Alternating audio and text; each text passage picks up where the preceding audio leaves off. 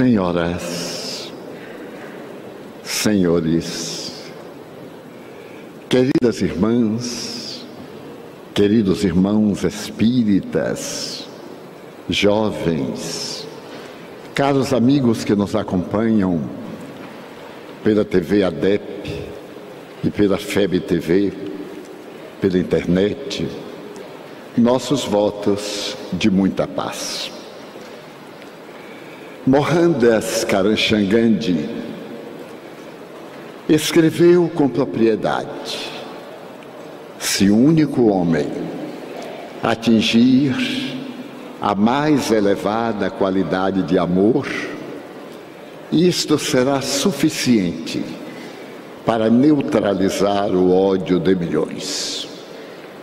A palavra desse grande Mahatma conforme foi denominado pelo poeta Rabindranath Tagore, tem uma ressonância em nossa atualidade que é inimaginável. Porque nessa síntese ele colocou a doutrina cristã no grande destaque que aquele maior psicoterapeuta da humanidade houvera logrado fazer. Quando a psicanalista alemã, doutora Hannah Wolff, teve o seu encontro íntimo com Jesus, escreveu uma obra memorável, na qual denomina Jesus como sendo o psicoterapeuta.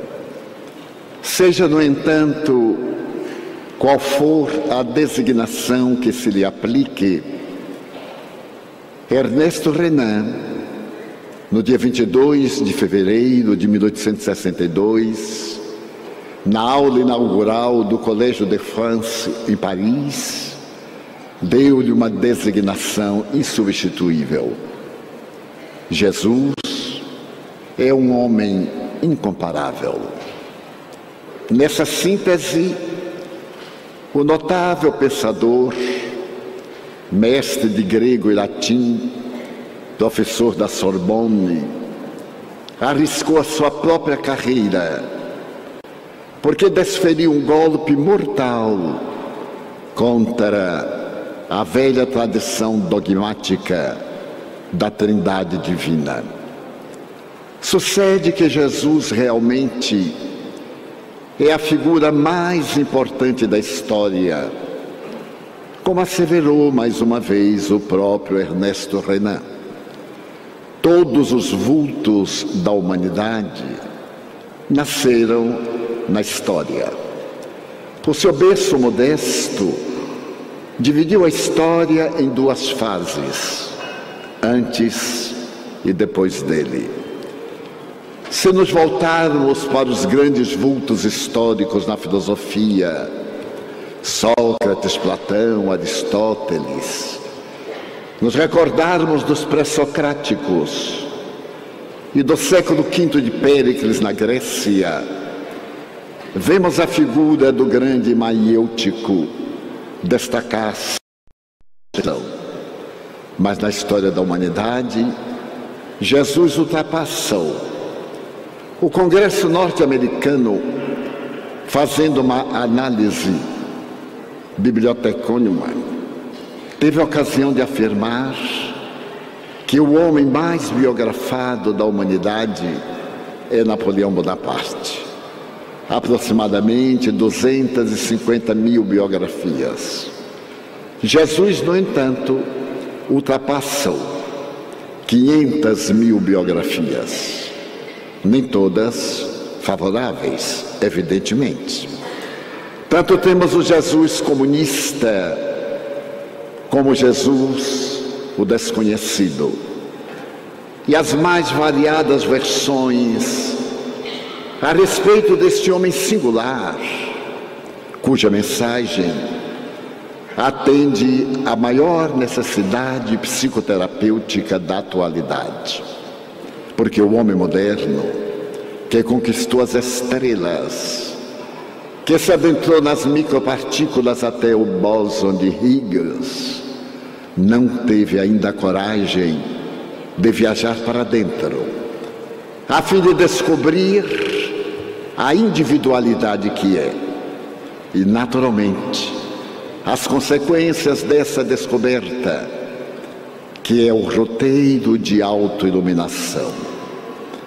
Allan Kardec teve o cuidado de inquirir as entidades venerandas conforme a questão 919 de O Livro dos Espíritos.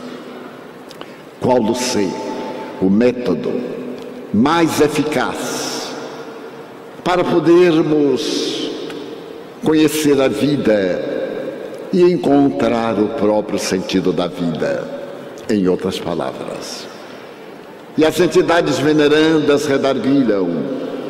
Um sábio da antiguidade já vos disse Conhece-te a ti mesmo. E analisando essa resposta de um dos antigos sete sábios da Grécia, trazida a Atenas por Sócrates, nós verificamos que ainda não temos aquelas condições exaradas por Santo Agostinho ao comentar a resposta dos venerandos guias. Mas ele nos dá uma sugestão: fazei como eu. Diariamente ao deitar-me, procurava fazer um exame de consciência e reparar aquilo que houvera feito equivocadamente. Quando agia bem, prosseguia.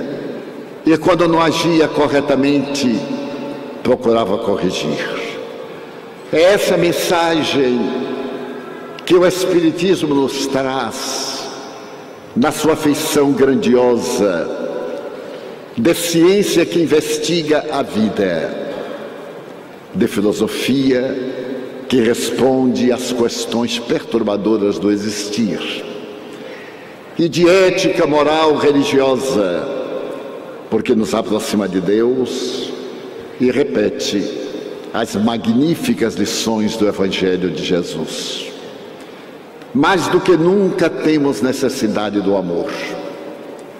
O vazio existencial, os transtornos de conduta, as ânsias não atendidas do sentimento tornam-nos uma sociedade que perdeu o endereço de si mesmo.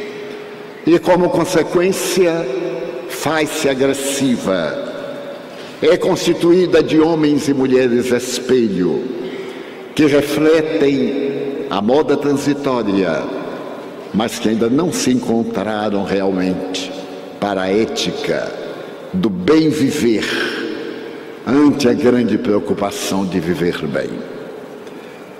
Um dos notáveis escritores da década 1940, 1950, talvez haja sintetizado no fato da sua clínica em Paris esse tormento angustioso ou angustiante, quando teve ensejo de escrever uma obra memorável que se fez best-seller na época e até hoje atrai as multidões. Dessa obra ímpar, Talvez seja ele o iniciador de uma literatura médica baseada na experiência do cotidiano. As dores humanas transformadas em esperança para aqueles que também sofrem. E foi ele quem teve a oportunidade de narrar o seu próprio drama.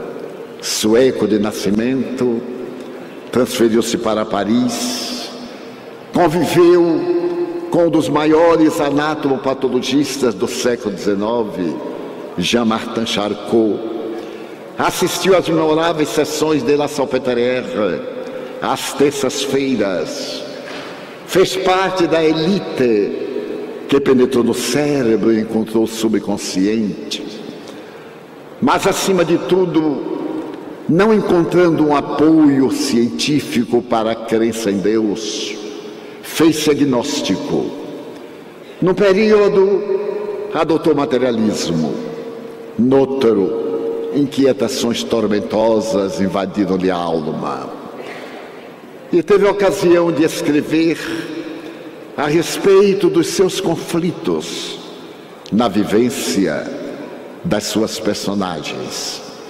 Ele nos conta uma história de sabor existencial das mais comoventes, mostrando a grandeza do amor que ele tinha muita dificuldade de viver, a ponto de declarar: Amo muito mais ao meu cão São Bernardo do que a criatura humana. Desejo referir-me a Axel Mantra, na sua obra O Livro de San Michele, que terei a ocasião de narrar ao sabor da minha própria emotividade. Quando jovem, estava ele em Nápoles, e naquela oportunidade a febre tifoide era uma pandemia cruel. Estava ele atendendo a uma menina de 14 anos que padecia da enfermidade destruidora.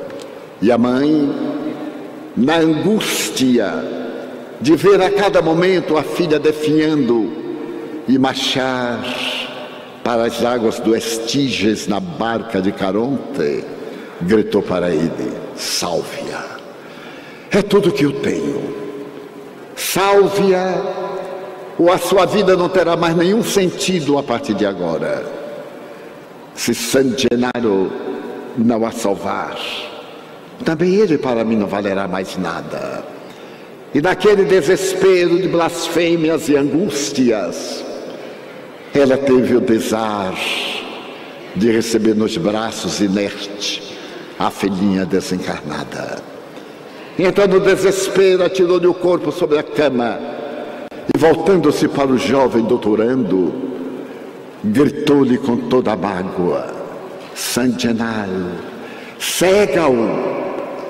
cega-o, torna-o cego, para que nunca mais deixe de ver a vida, para que nunca mais tem a possibilidade de perder uma vida.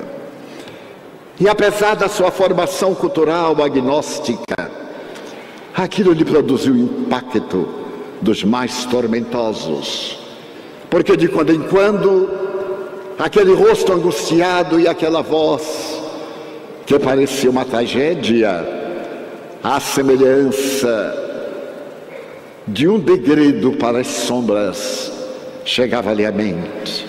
Era como se a espada de Damocles estivesse a ponto de romper o fio e decepar de esperança.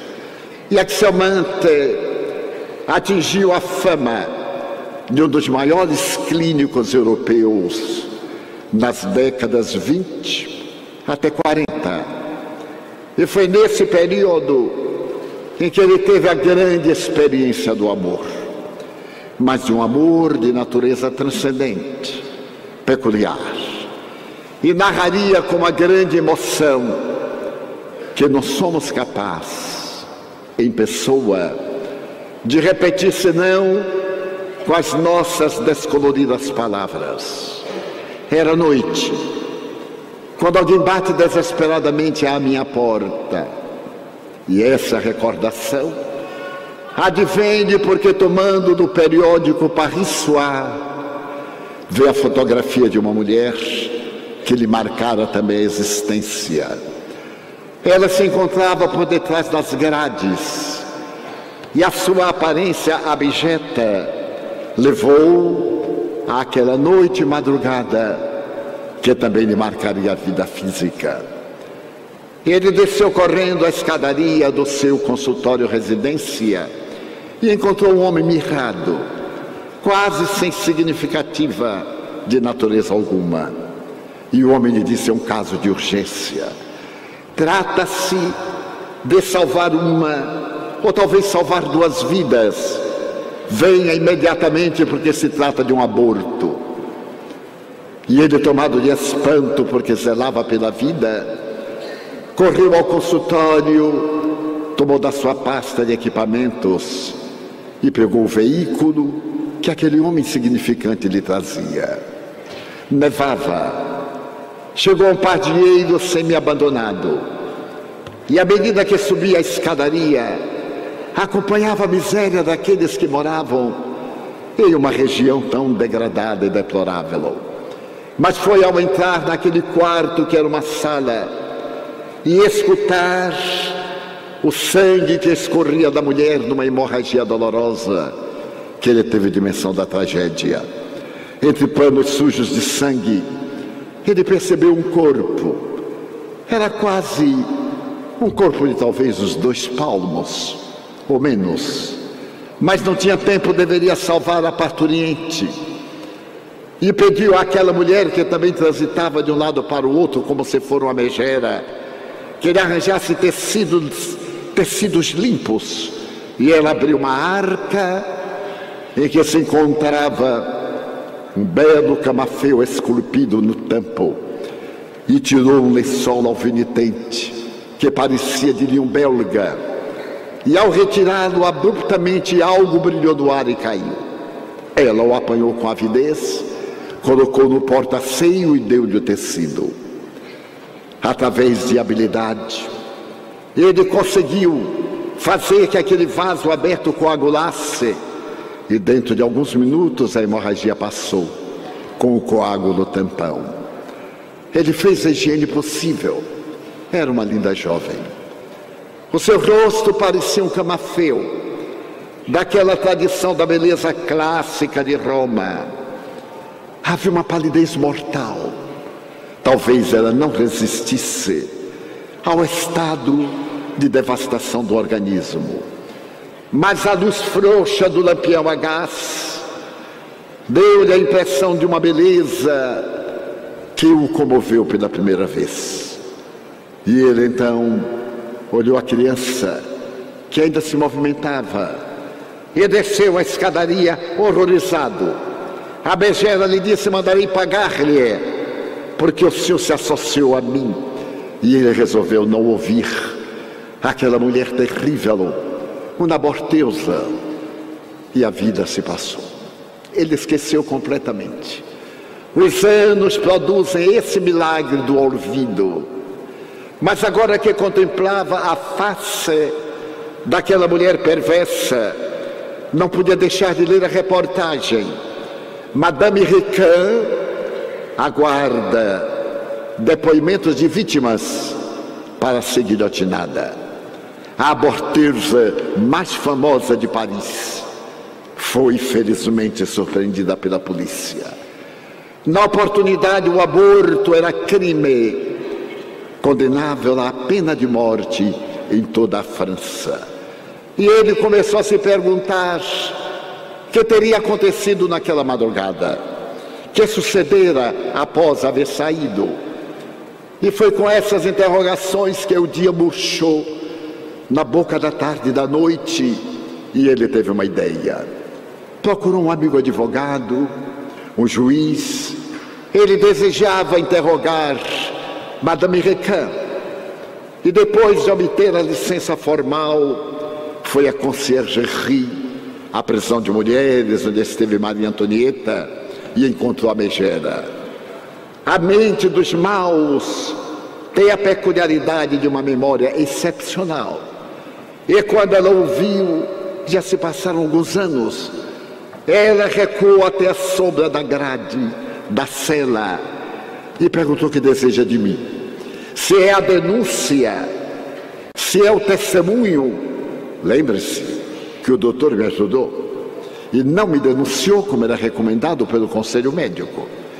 Então nós somos parceiros do mesmo crime. Era a habilidade da criminosa.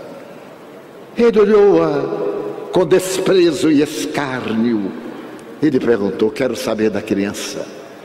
Afinal de contas, aquela vida, se não me interessou ontem, interessa-me agora. Ela gargalhou zombeteira. Como me recordar de tantas? No meu fichário, na minha casa, na banlieue parisiense, eu tenho anotado o nome dessas miseráveis que pretendem manter uma pulcritude que não possuem na sociedade de ficção, mas que passam pelas minhas mãos para poder cobrir-lhes a vergonha de um matrimônio infeliz ou de um matrimônio devasso. De uma castidade impura ou de uma falta de dignidade comum. Como me vou lembrar? Madame Recan? Se você não se recorda, recordo-me muito bem. E alguns detalhes agradarão muito à polícia. Eu haverei dobrar-se e verei a cabeça tombar sobre o cesto com a lâmina de José Guilhotin. Que deseja de mim, afinal? Duas coisas: saber da criança e da joia que você furtou. Mas eu não me recordo. Recorda-se. Você recorda-se perfeitamente porque a pôs no porta-seio que eu vi. Madame Reclé era cínica, afinal não tinha nada a perder. Aproximou-se das grades e disse-lhe: Coloquei-a na caixa e tenho lá a nota porque não paguei, não me interessava. Contrai um empréstimo e dei de calção. E a criança? Vamos tentar ver se encontramos uma data, uma época. E depois de momentos muito desagradáveis, ela rabiscou um bilhete, entregou para que ele desse àquele homem insignificante que era o seu marido. Ele assim o fez. Foi à casa de Madame Recan, no subúrbio parisiense, e ali estava no fichário a vida desolada ou desventurada de muitas outras vidas. E encontrou que naquela semana Madame Recan realizara quatro abortos criminosos.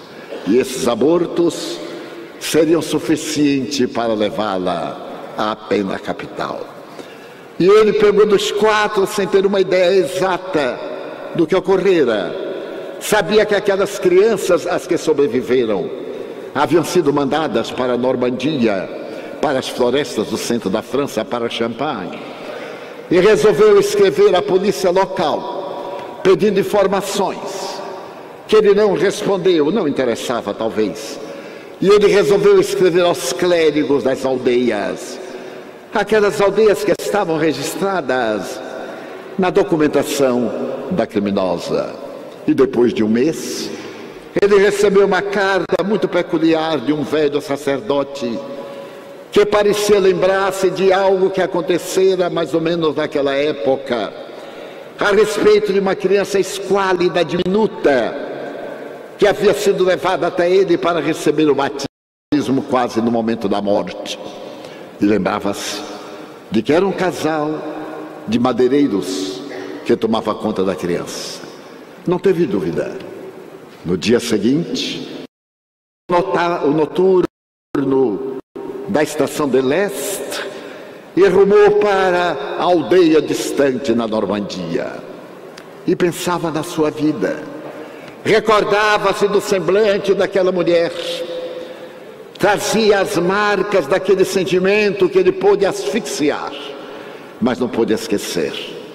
Ia com ele a sua secretária, porque ele era um solteiro convicto. A sua casa era regida por uma dessas mulheres suecas que tinha uma consciência muito elevada e um caráter disciplinante como militar. Ele recordava-se, por exemplo, que tinha medo dela era sua servidora, mas ele a temia. Quando de botinas pesadas ele andava pelo corredor e procurava notar qualquer coisa que maculasse a pureza que ela, que ela própria havia cuidado, reclamava-o, chamava-o a atenção. E mil vezes ele tentou expulsá-la, mas não tinha coragem. Temia fitá-la, como se ela lhe conhecesse os segredos porque ela dizia: o homem solteiro nessa idade há de ter um problema, não é normal. E o leiteiro, açougueiro, todo mundo sabia das considerações. E ela detestava a sua secretária. A secretária a quem ele devotava uma particular afeição, porque era meiga, era maternal, era divorciada. Mas acima de tudo sabia como tratar as criaturas humanas. E ele viajou exatamente com a secretária. E antes de viajar, ela disse: se vamos procurar uma criança, vamos levar um presente. Se é uma criança masculina, uma bola. Se é uma criança feminina, uma boneca. E ali esteve, nas galerias, e levou também alguma roupinha quente. Calculou a idade, quatro, cinco anos aproximadamente, e partiram. Foram recebidos na estação pelo pároco local, um homem de semblante terno como de uma criança e de olhos vivos como linça, que o levou à intimidade paroquial. E no dia seguinte, pela manhã, dirigiram-se ao bosque e encontraram a casa que ele sabia viverem aqueles trabalhadores braçais, mas estava deserta. Entraram e perceberam que alguma coisa se movimentava no borralho. Era um ser humano que rastejava, sujo, a cabeleira desgrenhada, o olhar assustado. Não era um ser humano, ou quase era um ser humano. Havia aquele aspecto do abandono, da miséria, da idiotia. E à medida que eles se aproximaram, o animalzinho saiu correndo de quatro e foi para debaixo da cama. E ali, a medo, ele procurou refúgio que não pôde encontrar. Porque Esther atirou-lhe a bola colorida. E quando a bola bateu na parede voltou, as suas vistas voltaram-se para a bolha. E ficou também acompanhando-a, tentando alcançá-la, mas tinha dificuldade de movimentação das mãos. E foi saindo até que o pároco generoso abraçou e a criança amedrontada tremia, chorava. Foi acalmada lentamente, doce, carinhosamente acalmada e adormeceu nos braços generosos de Esther. Foi higienizada, vestiu um casaco limpo, as unhas começaram a ser cortadas, era o desprezo total, como pode. E enquanto reflexionavam, o casal embriagado adentrou-se. Até que, enfim, disse ele: Os pais vêm buscar o infame, porque Madame Recan nunca mais nos mandou dinheiro para poder manter esse miserável que é um esfaimado, que nos leva à ruína. E então, ele se levantou e perguntou: Qual é o preço? Qual é o preço da criança? Cem francos deu-lhe os 100 francos. E sem saber se era legal ou ilegal, se estava certo ou errado, levou o pequenino e perguntou: e o nome? Pierre. Pierre. Levou Pierre. Levou até a paróquia. Ali deu-lhe, pela primeira vez na vida, uma condição humana. Acariou-lhe aqueles cabelos maltratados, aquele rosto delicado, e tentou acalmar aqueles olhos que brilhavam sobre a carga imensa da adrenalina do medo. E foi assim que Pierre chegou à Avenida Villiers, no coração de Paris. E quando ele entrou com Esther levando nos braços a criança, logo a governanta deu uma gargalhada, até que enfim se desvelaram. Não há segredo que dure para sempre a mãe e o cínico, impiedoso, foram buscar a criança abandonada, que vergonha. E, no entanto, se diz médico. Mas era assim que ela se comportava. Era exatamente assim, ele tinha vontade de expulsá-la, mas a temia. E foi assim que ele sentiu desabrochar na sua alma o mais profundo sentimento de amor. Passaram-se meses. Pierre adquiriu a postura humana, começou a enunciar as primeiras sílabas, a ter um olhar mais tranquilo, a sorrir nos braços de Esther, a caminhar. E quando era vestido de veludo azul, parecia uma tela de Gainsborough. Mas a nossa vida é caracterizada pelo que acontece e nós não esperamos. Ele era o médico das cortes, havia atendido praticamente toda a Europa nobre. No seu consultório desfilavam as personalidades mais ricas da Europa e algumas da América. E ele, axiomante, sabia como atender, amava, no sentido profissional, aqueles que se lhe tornavam clientes. E ele tivera ocasião de atender a uma jovem duquesa de um dos vários países dos mares sul da Inglaterra. E nessa oportunidade, Ele recebeu o telegrama da duquesa que sofria de melancolia. Talvez, na época, era chamada psicose maníaco-depressiva. Ela estava em Marseille e viria a Paris para visitá-lo. Recordava-se do médico que lhes fez amigo. E ele preparou-se para recebê-la.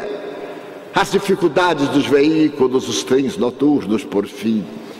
Numa tarde de terça-feira, estava sentado à sala conversando com Eunice, quando chega a senhora duquesa.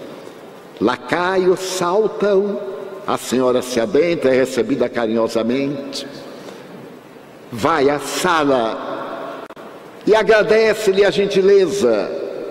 Estava fazendo uma longa viagem, pretendia ir até a Itália, depois fazer a volta ao mundo como lhe acontecia cada ano para poder dissipar a melancolia. Nesse momento entra Pierre, e ela, tomada de surpresa, diz: Mas eu não sabia que o doutor era pai. Por que, que as pessoas têm o hábito de descobrir o que não sabem? Ele olhou-a e não respondeu nada. Bem, talvez Pierre fosse seu filho. Quem o sabe, era o pelo coração e pela ternura e Pierre deitou-se-lhe nas pernas, sorrindo e pronunciando com debilidade: Mon père, mon père. E a duquesa disse: Mas quanto é belo, que olhos tristes tem o seu filho. Naturalmente vive aprisionado aqui neste apartamento, infecto, sem ar. Criança necessita de ar, mas Pierre é muito frágil. Pierre tem uma problemática pulmonar. Ele é muito frágil, não pode tomar ventos no entardecer. Não pode, pode. A criança tem que ser vacinada. Contudo, a criança tem que viver descalça. Contudo, afinal, para isso nós, as mulheres, as mães, sabemos como educar, os homens não sabem. E você, Esther, e abraçou o menino. Estava ela com o chapéu de plumas de Encarete, das mais raras, e o chapéu já lhe caiu da cabeça, bem trabalhada. E ele acolheu-se nos braços da duquesa com uma ternura, acariciando-lhe o rosto delicado e sorrindo também. E ela disse: Ele vai agora mesmo comigo ao jardim zoológico. Crianças adoram animais, humanos ou não, não importa. Para a criança, todos são iguais. E alguns são até piores do que os outros animais. E eu fiquei estatelado, escreveu ele. Por que, que eu não disse que não ia? Porque ela o arrebatou, a carruagem desapareceu, e quando voltaram, ao entardecer, eu quase não a reconheci, nem a Pierre. Ele estava agitado, ela desgrenhada, açúcar cande por toda parte, açúcar doce da cabeça ao vestido, e sorriam. Amanhã voltarei para levar Pierre ao parque. E vou escrever agora ao senhor Duque dizendo que me vou ficar em Paris. Não irei de imediato a Marseille. Podemos adiar a viagem. Aliás, eu estive pensando ao Pierre que poderia comprar um apartamento aqui de frente para poder ajudá-lo. Neste momento, afinal, não estou com problema nenhum. Eu digo, como tomam conta da minha vida e nem me perguntam se afinal é isso que eu quero. Mas eu não tinha coragem de dizer não por causa do magnetismo que ela irradiava. Eu a amava e não sabia. Eu não sabia que isso era a delícia do amor. Aquecer, não ter a coragem de dizer não, mesmo que não gostasse. E foi assim que tudo aconteceu. Ela ficou um mês, Pierre desenvolveu-se, começou a pronunciar outras palavras. Os dois saíam a passear quando as febres daquele começo de inverno, voltou a febre e eu percebi que meu filho ia morrer. Olhei para ela e ela disse: Doutor, não é nada grave. Pois não? Não, não é nada grave. É a vida. O combustível termina e o pavio não tem mais com que sustentar a vida. E ela se mudou para a minha casa ao lado da minha governanta que a vigiava com tenacidade. Como pode ele viver com duas mulheres? E como podem as duas mulheres suportar uma a outra, suportarem-se. Mas foi uma noite inesquecível. Porque naquela noite ela resolvera por ficar ao lado de Pierre. E sentada, enquanto uma diante, eu pude perceber que seria talvez a minha última noite de felicidade. Pierre tremia. E eu me lembrei de vendo a chorar baixinho, como eu houvera conhecido. O seu duque mandara me chamar ao ducado de Kent. E ali no ducado de Kent, falou-me da doença misteriosa de sua mulher. Naquela oportunidade, a psicose maníaco-depressiva, se não era rara, era pelo menos pouco comentada. Era tida entre as patologias psiquiátricas uma das menos graves.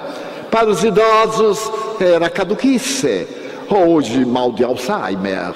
Enfim, o diagnóstico era precário. Não se sabia exatamente se o distúrbio do pânico pertencia à depressão ou se a depressão era o resultado do pânico. E ele então percebeu que a senhora duquesa sofria e o duque também.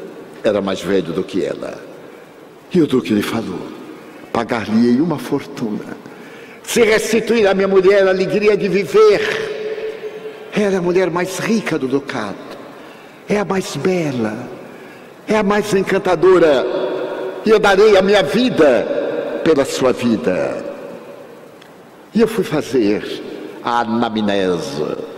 Ela somente me disse, com uma certa melancolia na voz: Não tenho nada. Tristeza, nada mais, doutor. É uma saudade. Não sei lhe dizer de que mas é uma saudade. Uma semana depois, estávamos quase íntimos, inteiramente apaixonados.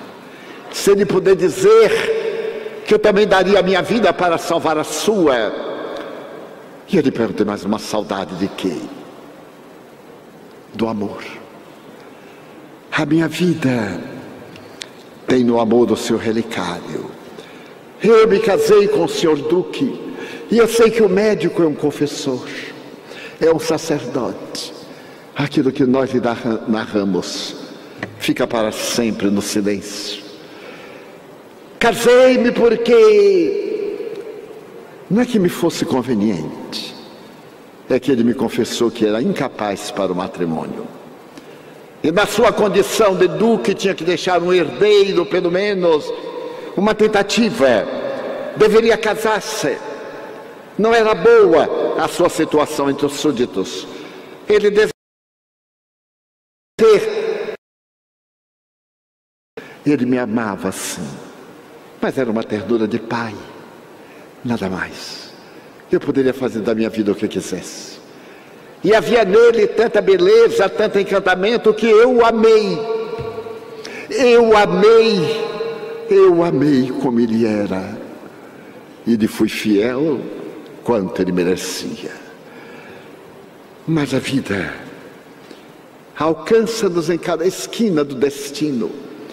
E houve um baile, e nós fomos. Era em Buckingham, e nós fomos, dedicado aos lanceiros da Índia. Deveria partir num grande número para poder manter a coroa.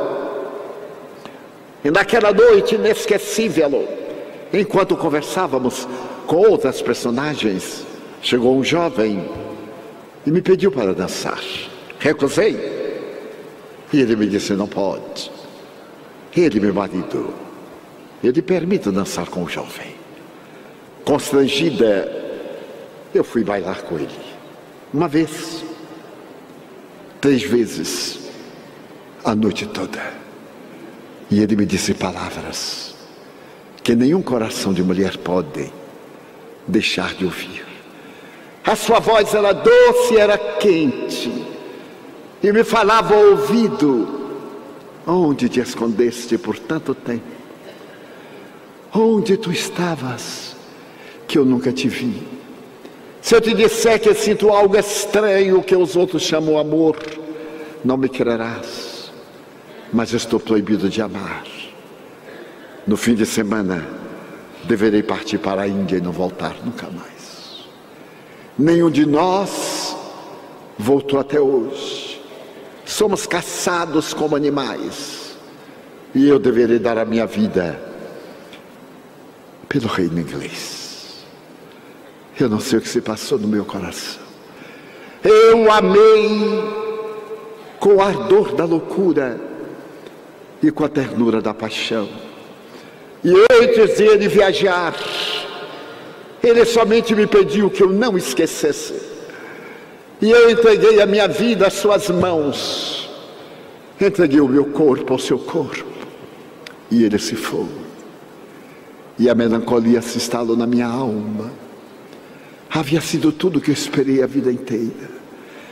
Mas dois, ou menos de dois meses depois, eu percebi algo estranho no meu corpo. Estivemos juntos apenas uma vez. E aos quatro meses, não havia como ocultar nas saias balão que eu estava grávida. Que fazer? Lembrei-me de amigas minhas parisienses. Entrei em contato com algumas delas e recomendaram-me uma certa aborteuse Recan Recan. E eu me entreguei às suas mãos. E ela me provocou o aborto. Quatro ou cinco meses, não sei. Não sei. Não sei o que fez no meu filho. Disse-me que eu havia mandado para a floresta e que eu deveria pagar uma cota mensal sob pena de denúncia. E até hoje eu pago a cota mensal para sustentar o filho que é nosso, dele, meu. Então eu não tenho nenhuma razão para viver. A saudade daquele filho que eu não abracei, que sequer eu vi. Eu estava desmaiada quando acordei das mãos da miserável que me explora até hoje, mas isso é insignificante. Ele e meu filho são os importantes da minha vida. Essa é a minha doença. Dizer ao Duque eu não teria a covardia de ferido. Viver alegre como? A alegria deve resultar de algo muito interno, de qualquer coisa. Naturalmente ela desconhecia os hormônios, especialmente a serotonina, a noradrenalina, a dopamina e outros, que fazem parte dos nossos, dos nossos neurônios esses neuropeptídeos da alegria de viver, da esperança, dos sorrisos largos, a oxitocina, ela ignorava. E eu amei-a, amei-a ainda mais. Tranquilizei o Duque e voltei a Paris. E desde então, sempre que ela vinha a Paris, vinha visitar-me. Ali estava ela. E eu me lembrei, Madame Recan, que curioso, que coincidência. Mas foi nesse momento de reflexões que meu filho teve uma hemoptise forte, muito forte. Ela correu, abraçou, tentou erguê-lo pelas axilas para que ele respirasse. E ele abriu os olhos desmesuradamente azuis Mamerra e morreu nos seus braços. Ela também desmaiou. Recompusemos Pierre na cama. E Agatha, Agatha, a minha camareira, a minha cuidadora, também chorava diante de Pierre. Ela o amava a seu modo. Era assim que ela sabia amar. Ajoelhou-se para pedir à Virgem da sua religião. E eu pedi, eu pedi, eu pedi a mim mesmo que não me não mergulhasse no abismo da loucura. E quando ela voltou ao normal, a duquesa triste me disse: Baby, meu filho, de volta. mande embalsamá-lo. Peça às autoridades para levá-lo para o Ducado de Kent. Eu que não tive a honra de possuí-lo durante a vida, desejo ter a felicidade de possuí-lo depois da morte e de orar na sua sepultura todo entardecer, diante do mar do norte, diante das águas do mar do sul, orar, orar pelo meu filho. E eu não lhe pude negar. Um comboio especial com permissão das autoridades. Levaram o corpo de Pierre a Marseille. E ele foi transportado para o Ducado de Kent. Em o morro que está da fonte do mar bravio, entre a relva verde na primavera e as miúdas flores que dão gargalhadas de perfume delicado, há um túmulo singelo, uma placa de mármore, escrito somente: aqui dorme Pierre. Uma roseira trepadeira para que o vento primaveril lhe arranque as pétalas vermelhas que são o sangue do amor desta mulher. Porém, o que foi mais curioso é que eu nunca esqueci, e com ela eu me casaria, e a praga da napolitana tornou-se realidade. Fiquei cego, cego mas como eu acredito que fui o imperador Tibério, Tibério César, que paradoxo. Não acreditava em Deus, mas acreditava na reencarnação.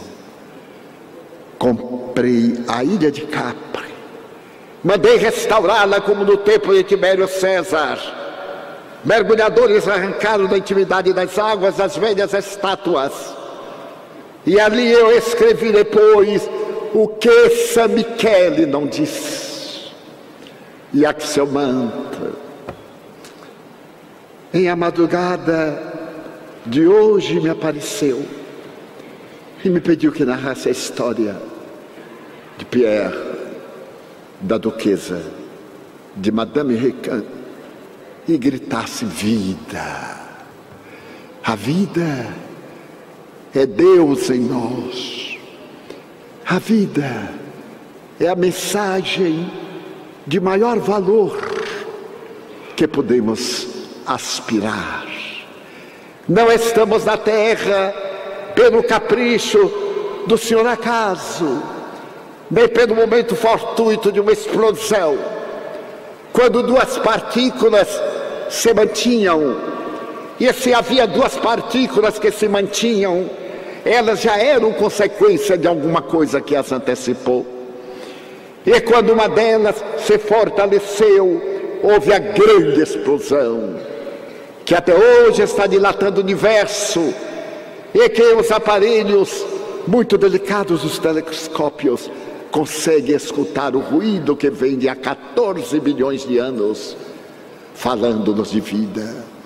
A doutrina dos espíritos, que Jesus havia prometido, coube a tarefa de nos dizer que a nossa vida tem um sentido psicológico.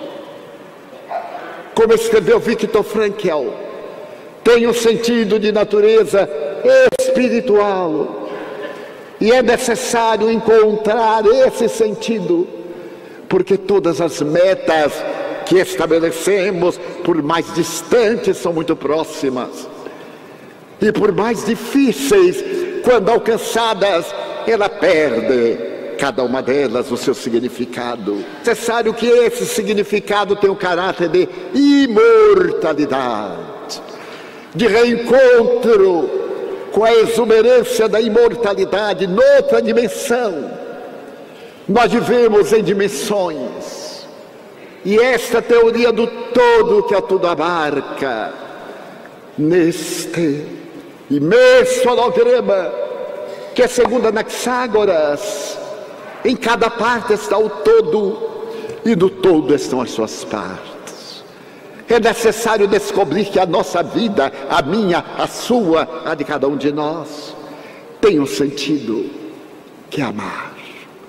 amar, amar a natureza, amar a ecologia, voltar a Francesco. E gritar, irmã Cotovia, cala-te, estou falando de Jesus, irmã Sol, irmã Lua, Benvenuto, fratello foco, no momento em que ia perder a vista para enxergar as claridades siderais. Esse ecologista da primeira hora, que vai iluminar e abrir espaço na idade medieval, é o amor, a perfeita identificação com Jesus, o símile perfeito que temos diante de nós. Eu sou a caridade. Acabo de dar o meu giro habitual. E que visto mulheres que erguiam nas mãos as crianças esquálidas, cujos peitos não tinham leite para as amamentar. Eu sou a caridade. Escreveu Caritas no Evangelho, mas também escreveu: Bem-aventurados os puros de coração, os simples aqueles que amam a verdade, aqueles que se doam à verdade e se entregam à vida. E as vozes imortais rompem o silêncio ignorado da sepultura, arrebentam o mármore do requiescat in pace e vem dizer que a vida nos espera. E é necessário que o sentido da nossa vida esteja sintetizado na figura nobre desses vates que passaram como embaixadores de Jesus Cristo. Sirva-nos de modelo para podermos crescer e avançar na direção da nossa plenitude. Carl Gustavo Jung sonhou com o estado luminoso. Eu sou a luz do mundo. Ele alcançou esse estado luminoso. Jung nos falou da individuação. Ele é a individuação representativa da divindade. Nós ainda somos indivíduos, caminhando para o reino dos céus, que afinal de contas está dentro de nós. Mergulharmos nas fibras mais sensíveis da nossa alma, para podermos expandir a luz da misericórdia divina é a nossa tarefa. Missionários do amor, deveríamos sair cantando hino de alegria à vida em si mesmo. Deveremos converter-nos em chamas vivas para que nunca mais haja escuridão na terra é necessário que o nosso amor se transforme em esperança e alegria. Há tanta dor esperando por nós, tantas lágrimas a enxugar tanto sofrimento que temos vergonha de ser felizes. Espíritas, meus filhos, transformai as lições profundas da codificação espírita numa diretriz de segurança para encontrar-lhes a plenitude.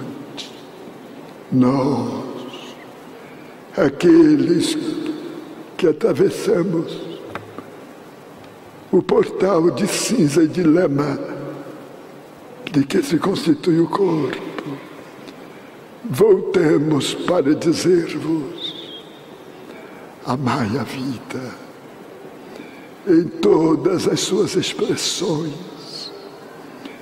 Porfiai no bem e crede Cristo vive. A morte é nada mais do que a transformação de moléculas que voltam à química original do subsolo para novas conjugações atômicas.